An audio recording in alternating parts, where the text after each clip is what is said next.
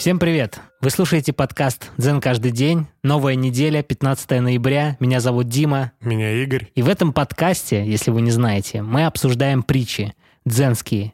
Обсуждаем и пытаемся перенести их нравственный смысл на современную жизнь. И сегодня у нас притча, которая называется «Без привязанностей». Китана Гелика, аббату из храма Эйхей, было 92 года, когда в 1933 году он умер. Всю жизнь он старался прожить без привязанностей. Странствующим нищим, когда ему было 20 лет, он встретился с путником, курящим табак. Они вместе шли по горной дороге, а затем остановились отдохнуть под деревом. Путник предложил Китана закурить, и тот согласился, так как был голоден. «Как приятно курить», — заметил он. Путник дал ему лишнюю трубку и табак, и они закурили вместе.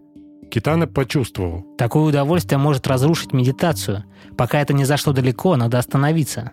И он выбросил трубку и табак. Когда ему было 28, он начал изучать китайскую каллиграфию и поэзию. Он быстро совершенствовался и стал так искусен в этих областях, что его учитель гордился им. Китана задумался. Если я не остановлюсь, я стану поэтом, а не учителем дзен. И он никогда больше не написал ни одного стихотворения. Такая притча. В этой притче есть герой Китана Гелеко, Абату. Абату — это титул церковный. Он э, дается тем, кто является содержателем храма, скажем так, главным. Он всю жизнь прожил так, чтобы не быть привязанным ни к чему. Во-первых, он столкнулся с приятными удовольствиями, такие как курение.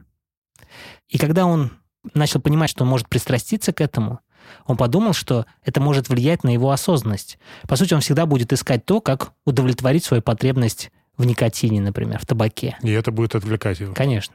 И второе, он решил, что если он будет поэтом или художником, это тоже будет отводить его от медитации. И здесь нам может быть вообще быть непонятно почему. Но понятно, что он хочет быть учителем дзен. А учитель дзен, он передает знания о том, как быть осознанным. И, по сути, медитация в целом – это не вопрос того, что ты сидишь и медитируешь. Это вопрос того, что ты осознан в настоящий момент. Но давай переложим это все на современную жизнь. Правда, привычки нас действительно уводят от осознанности. Привычки нам диктуют модель поведения.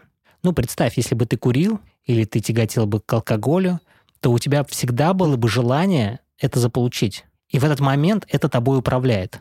Согласись, что привычка тебя уводит от осознанности. Ну да. То есть если ты в настоящий момент можешь думать, контролировать свои мысли, то при наличии привычки она контролирует твои мысли.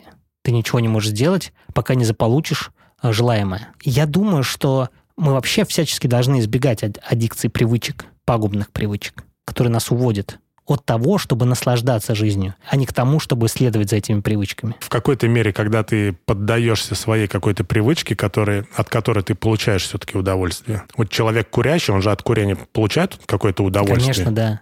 Но только если он не имеет возможности покурить, для него это страдание. Да. Смотри, есть полезные привычки, есть вредные привычки. Можем ли мы отнести курение к вредным привычкам? Очевидно, да. да. Представь, ты подкастер, ты записываешь подкаст, и для того, чтобы тебе сконцентрироваться, тебе нужна доза никотина, которая там поднимет кровяное давление, и ты будешь как бы ясно мыслить. И никотин действительно помогает это сделать. Ну, я могу покурить во время. Ты можешь, конечно, все это сделать, но представь, что у тебя нет возможности покурить. Ну, да, и, по сути, эта привычка, она мешает тебе развиваться. Ну да. Давай я расскажу, как я понял это. Вот есть некий у нас путь. Я хочу стать подкастером. И я развиваюсь в этой теме, чтобы стать потом профессионалом в своем деле.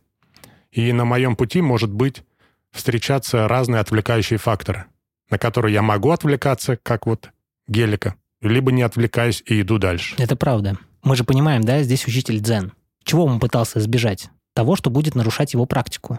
Если ты как подкастер пытаешься развиваться, то, конечно, ты убираешь все отвлекающие моменты, которые тебя уводят от твоей практики. А если ты учитель дзен и при этом пытаешься быть подкастером, то сам способ быть подкастером тебя уводит от того, чтобы быть учителем дзен. Или наоборот, я подкастер и занимаюсь дзеном. Дзен меня отвлекает. Отвлекает. Но мы в этом смысле сочетаем. Ну да. Да, и дзен, и подкаст.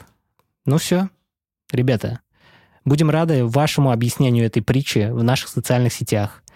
Телеграм, Инстаграм, ВКонтакте и там, где вам удобно нас слушать и писать комментарии.